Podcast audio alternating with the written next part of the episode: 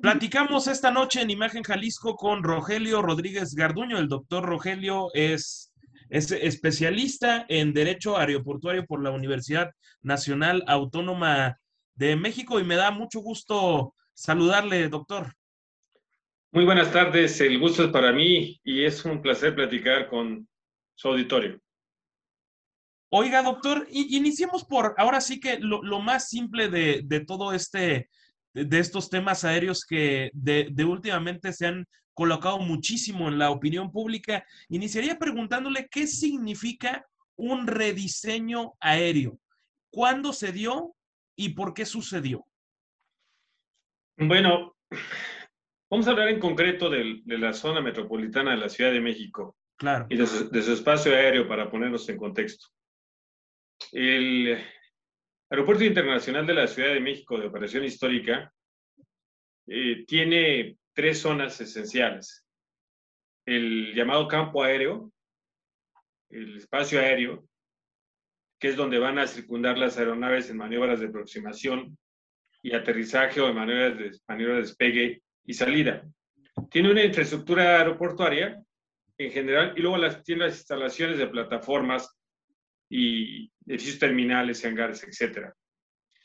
A esto mm, podemos decir que a estas circunstancias se le ha agregado un nuevo aeropuerto, que es el Aeropuerto Internacional Felipe Ángeles, el aeropuerto de Santa Lucía, donde este aeropuerto comparte el campo aéreo o una parte del campo aéreo de uno de los tres elementos del Aeropuerto Internacional de la Ciudad de México, porque por su separación y por la forma en que fue, que fue desarrollado, no, no puede tener un, campo aéreo autónomo suficiente. Entonces, el nacimiento del Aeropuerto Felipe Ángeles dio lugar a buscar una armonización entre, entre el uso de un, de un campo aéreo compartido. Ahora, ahora entro al punto que, que me había señalado el, espacio aéreo, el campo aéreo, se pensó en rediseñarlo para hacer compatibles el funcionamiento alterno en un mismo tiempo de los dos aeropuertos, considerando el crecimiento que iba a tener el aeropuerto o debe tener el aeropuerto Felipe Ángeles, si es que esto es así. En esa circunstancia se planeó, se hizo lo que se le llamar un rediseño del espacio aéreo, considerando premisas eh, de gabinete, algunas con eh, prácticas eh, de vuelos que probaban, digamos, las nuevas, las nuevas aproximaciones. Y lo que se hizo en suma, a reserva de, que eso tiene que ser muy cuidadosamente analizado, es recorrer el campo aéreo hacia el sur de la zona metropolitana del Valle de México, aproximarlo al estado de Morelos en mayor medida, para, para lograr la separación hacia la zona de Santa Lucía. En este rediseño también que, fue, uno de los temas, ampliar los vectores de aproximación. Esto por eso los pilotos, los pilotos de IFALPA y, la propia Asociación Sindical de Pilotos Aviadores de México han dicho que eso ha generado eh, operaciones que son más morosas, que tardan más en, recibir la autorización para, para, por ejemplo, aterrizar los vectores de entrada. Eh, también en la salida muchas veces tienen que hacer maniobras, digamos, eh, maniobras de concordancia con las trayectorias que tiene el aeropuerto Santa Lucía u otros vuelos del propio ICM. En este rediseño que se llevó a cabo, ahora que se está operando, después de la inauguración del Aeropuerto Internacional Felipe Ángeles, se, están dando circunstancias de realidades que no se planearon en el gabinete. Esto es, el, se ha dicho, por, y coincido con ello, que el llamado rediseño se dio para condiciones ideales. Pero, por ejemplo, un tema meteorológico, una erupción del Popocatépetl, eh, una cuestión de, vamos a decir así, ¿mande? ¿Una neblina, alguna lluvia, algo así? Cuestiones meteorológicas. Lo, principal, los cumulonimbus, las, las nubes que hay que evadir. Formaciones nubosas que hay que evadir porque ponen en riesgo la seguridad operacional de, de las aeronaves. Pero además de esto, una posible demora, una posible incompatibilidad eh, de la operación, cambio de, equipos, por ejemplo, de los operadores aéreos que puede suceder, modificar los, las cabinas de la zona, en fin, muchos factores que nos llevarían al escenario real, que no fue previsto, insisto. Se manejó sobre escenarios ideales. Ok, o sea, no, se tomaron, perdón, doctor, como asuntos que, digamos, tienen que ser tomados eh, en cuenta en, en, todo momento, que es lo que ya lo, que ya comenta, pero le, le, preguntaría, ¿e, este, ¿este espacio aéreo cómo resulta controlado? ¿Es nada más desde la torre de control del aeropuerto de, de Santa Lucía Felipe Ángeles, el aeropuerto internacional Benito Juárez? ¿O digamos que hay otro tipo de aduanas aéreas, si se me permite esa, esa expresión, de, de, personas que no estén propiamente en el aeropuerto y estén controlando aviones que están por entrar a ese espacio aéreo, aunque todavía estén lejos del, del aeropuerto. ¿Es, ¿Es así o cómo funciona eso? Bueno, funciona, la, la, pregunta es muy buena porque he escuchado en medios este debate y no, no he visto que se pregunte esto. Y nosotros no lo hemos dicho, quizá por omisión. En realidad, el, el control del tránsito aéreo en México se da por un solo órgano, que es Servicios a la Navegación en el Espacio Aéreo Mexicano, el CNEAM que es un órgano concentrado de la Secretaría de Comunicaciones y Transportes. E, este centro de este organismo tiene diversos centros de control a lo largo de la República, áreas de control. Entonces hay áreas de control con sus eh, respectivos centros de control que llevan a cabo el control del tránsito aéreo por regiones en la República Mexicana. Okay. En, el, en, el, tema del, del, Valle de México, en el tema del Aeropuerto Internacional de la Ciudad de México, hay un centro de control, Centro de Control México. Este Centro de Control México coordina el control del Aeropuerto Internacional de la Ciudad de México y del Aeropuerto Felipe Ángeles. Y por supuesto que tiene relación con, con Toluca, Cuernavaca y Puebla.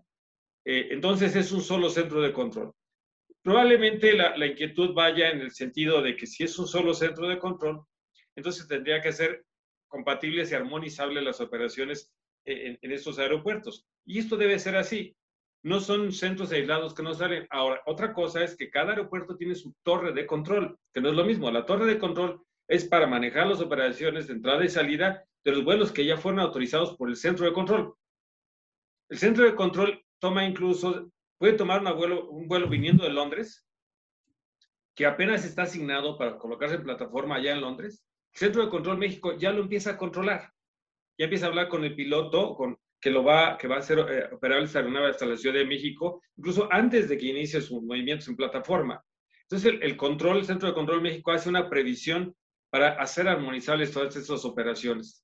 Y las torres de control manejan las operaciones que ya, se, que ya son inminentes, que ya están en radar, que ya son susceptibles de, de, de, hacer entrar o hacer salir de los aeropuertos. A ver, déjeme ver si le, si le entiendo, doctor. ¿Sería que eh, este centro de control ajeno al aeropuerto digamos que una, una vez que esta aeronave está haciendo la aproximación al aeropuerto, le, le, cede el control, la estafeta, al propio aeropuerto para que le diga este, pista, aproximación, este, puerta de, de llegada, etcétera?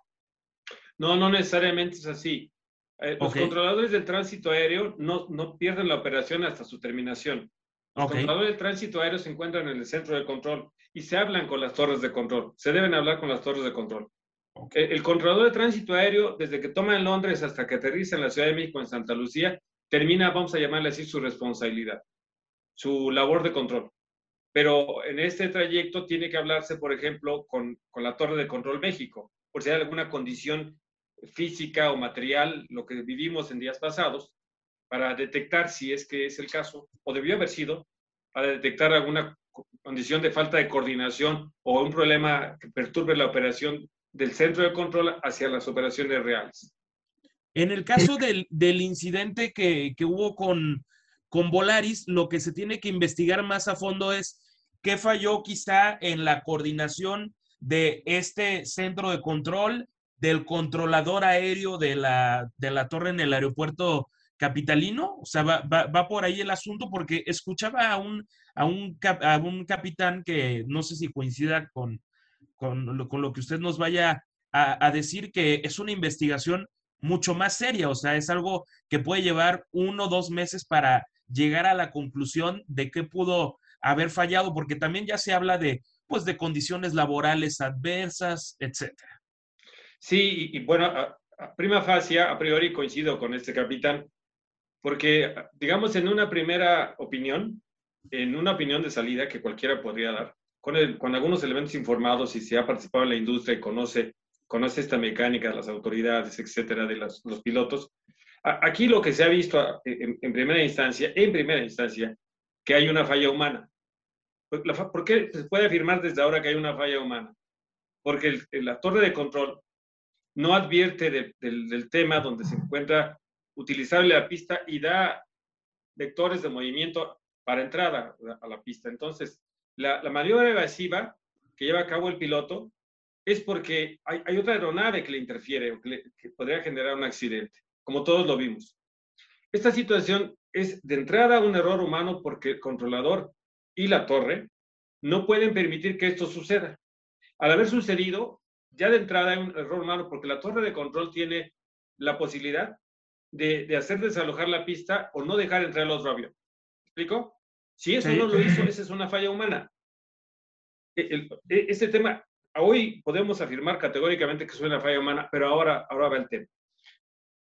Tratándose de un incidente de aviación, la ley de aviación civil dice que la Comisión Única Dictaminadora y, de accidentes de aviación e incidentes, porque este fue un incidente, no hubo pérdida de vidas humanas y daños estructurales, se tiene que investigar con la participación de todas las partes, aeropuerto, líneas aéreas, pilotos, controladores, ¿por qué no? Incluso los pasajeros que fueron a bordo de la aeronave, porque la ley es amplia, y hacer concurrir elementos, por ejemplo, técnicos, condiciones de la, de la aeronave, si operó con los equipos, factores humanos tripulaciones y controladores, torre de control, ambiente laboral, estrés, fatiga, capacitación, y en eso voy a ser enfático, porque creo que ahí están los grandes problemas, eh, revisión de la licencia de origen de los controladores y de, los correros.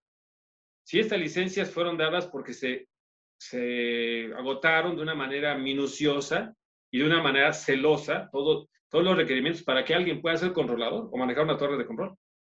Y, entonces el CENEAM tendrá que en la investigación dar cuenta si se agotaron efectivamente los procesos de capacitación y de certificación.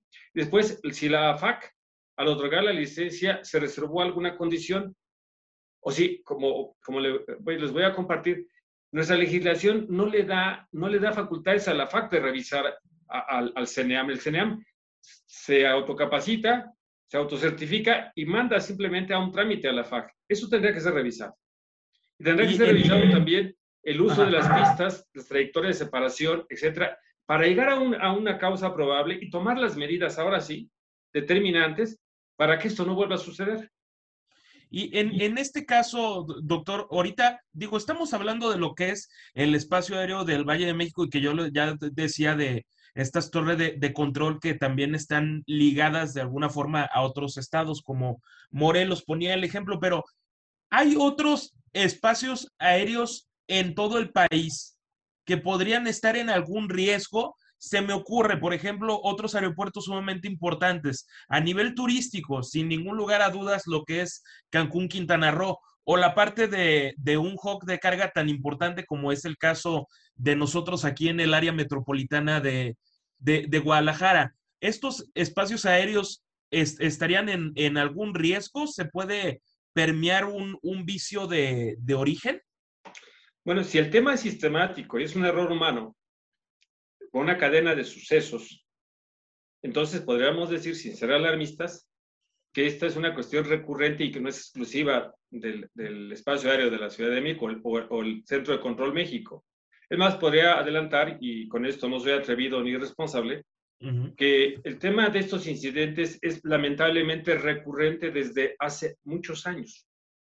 Lo que sucede es que ahora le hemos puesto el foco por el tema que naturalmente pues, es un tema internacional que incluso se ha politizado.